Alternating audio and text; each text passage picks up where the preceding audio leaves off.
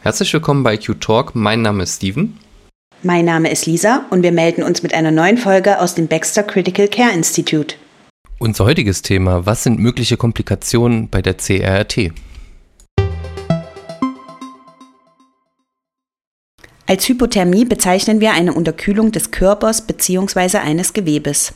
Bei der CRRT besteht das Risiko einer Hypothermie, da wir Lösungen bei Zimmertemperatur verwenden und das Blut über einen längeren Zeitraum extrakorporal im System zirkuliert. Außerdem sind die Patienten oft relaxiert und produzieren damit deutlich weniger eigene Wärme. Was können wir dagegen tun? Um ein optimales Ergebnis zu erzielen, macht es Sinn, das zurückführende Blut zu erwärmen. Wenn man die Dialysatlösung erwärmen würde, läuft man Gefahr, dass das Bicarbonat, welches in den Lösungen enthalten und thermosensibel ist, ausgast. Bei der Zitratdialyse binden wir durch Zitrat das ionisierte Calcium zu einem Chelatkomplex. Das ionisierte Calcium des Patienten liegt zwischen 1,0 und 1,3 Millimol pro Liter Blut. Wenn das Zitrat wirkt und das ionisierte Calcium gebunden wird, liegt der Wert bei nur noch 0,25 bis 0,35 Millimol pro Liter Blut, natürlich Postfilter gemessen. Wenn das Blut aus der Dialyse in den Patienten zurückläuft, wird es in der Leber, der Skelettmuskulatur und in der Niere metabolisiert. Das heißt, das ionisierte Calcium wird wieder freigegeben und nimmt wieder normal an der Gerinnung teil. Ein Teilcitrat wird zu drei Teilen Bicarbonat. Da im Filter die Dialyse wirkt, bedeutet das, dass die Chelatkomplexe und damit auch Calcium teilweise abfiltriert werden und somit im Ablaufbeutel landen. Diesen Anteil müssen wir natürlich ersetzen und das Calcium nachsubstituieren. Macht man das nicht oder nicht nach Hausstandard, provoziert man eine Hypokalzämie. Aus diesem Grund müssen wir das ionisierte Calcium regelmäßig kontrollieren und im Zielbereich halten. Folgen der Hypokalzämie können sein Gerinnungsstörungen, Herzprobleme und Krämpfe. Die CRRT erreicht eine hohe Clearance von klein gelösten Stoffen wie zum Beispiel Phosphat. Hypophosphatämie verursacht eine verminderte Verfügbarkeit von intrazellulärem ATP, welches für die Energiegewinnung wichtig ist. Folgen können sein Dysfunktion der Atemmuskulatur, Arrhythmien, Skelettmuskulaturschwäche, Polyneuropathien oder Krämpfe. Phosphathaltige Lösungen können das Risiko signifikant reduzieren. Phosphat kann auch zusätzlich intravenös oder oral verabreicht werden. Bei Patienten, die mit einer CRT behandelt werden, besteht durch den Verlust von Nährstoffen das Risiko einer Mangelernährung. Die Energiezufuhr dieser Patienten muss streng überwacht werden, wobei die KDIGO-Guidelines für die klinische Praxis eine Gesamtenergiezufuhr von 20 bis 30 Kilokalorien pro Kilogramm Körpergewicht pro Tag vorschlagen. Komplikationen können natürlich auch am Katheter auftreten.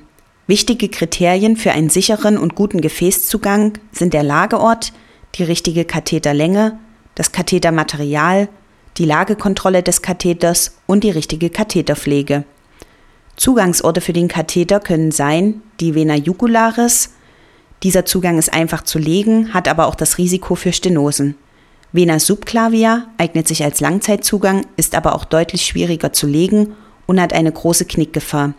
Und die Vena femoralis, dieser Zugang ist auch einfach zu legen, hat gute Flusseigenschaften, aber auch eine hohe Knickgefahr durch Mobilisation des Patienten und das hohe Infektionsrisiko.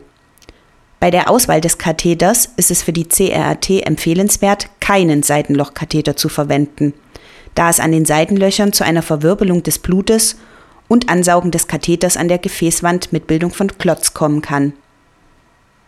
Die Lage und die Durchgängigkeit des Katheters sollte vor jeder Nutzung kontrolliert werden. Um einen optimalen Fluss zu gewährleisten, empfiehlt es sich, eine 20 Milliliter Spritze zum Aspirieren zu nutzen. Diese sollte sich in sechs Sekunden mit Blut füllen, um einen Blutfluss von 200 Milliliter die Stunde erreichen zu können. Eine Fehlfunktion des Katheters kann zu einer tiefen Venenthrombose führen. Dieses Risiko kann durch richtige Platzierung des Katheters minimiert werden. Generell kann man sagen, dass jeder Kontakt des Katheters mit der Gefäßwand ein Thromboserisiko birgt. Die Katheterpflege beinhaltet einen regelmäßigen sterilen Verbandswechsel. Man sollte die Einstichstelle sowie die Naht inspizieren und auf Infektionszeichen reagieren. Die Konnektoren sollten stets sauber gehalten werden und bei Nichtbenutzung des Katheters sollte man die Lumen mit Heparin oder Zitrat blocken. Bei jedem Stillstand der Maschine besteht ein Clotting-Risiko, da das extrakorporale Blut über eine Fremdoberfläche fließt. Das heißt, jeder Alarm an der Maschine sollte ernst genommen und so schnell wie möglich behoben werden. Auch die Auswahl der richtigen Antikoagulation spielt hier eine Rolle. Geklottetes Blut darf nicht in den Patienten zurückgegeben werden, da sich das Risiko für eine Lungenembolie massiv erhöht. Damit birgt jedes Clotting die Gefahr eines Blutverlustes. Das Disequilibriumssyndrom ist eigentlich ein Krankheitsbild aus der chronischen Dialyse, kann uns aber auch bei der Akutdialyse begegnen. Man vermutet, dass das Disequilibriumssyndrom durch zu schnelle Entfernung von osmotisch wirksamen Stoffen, zum Beispiel Harnstoff und Natrium, aus dem Blut verursacht wird. Die Folge ist die Entstehung eines Konzentrationsgradienten zwischen Blut- und Intrazellularraum. Dieser Gradient bewirkt einen Flüssigkeitseinstrom nach intrazellular und somit eine Volumenumverteilung. Im Gehirn kann es somit zur Entstehung eines osmotisch bedingten Hirnedems kommen. Symptome des Disequilibriumssyndrom können sein Übelkeit, Erbrechen, Kopfschmerzen, Herzfrequenzanstieg, Blutdruckabfall, Bewusstseinsstörung und zerebrale Krampfanfälle. Wir hoffen, ihr konntet euch etwas mitnehmen und wenn ihr noch weitere Fragen habt oder Interesse an tiefergreifenden Informationen, dann schaut euch doch gerne unser Schulungsangebot an. Und natürlich zeigen wir euch auch gern mehr während unserer Trainings.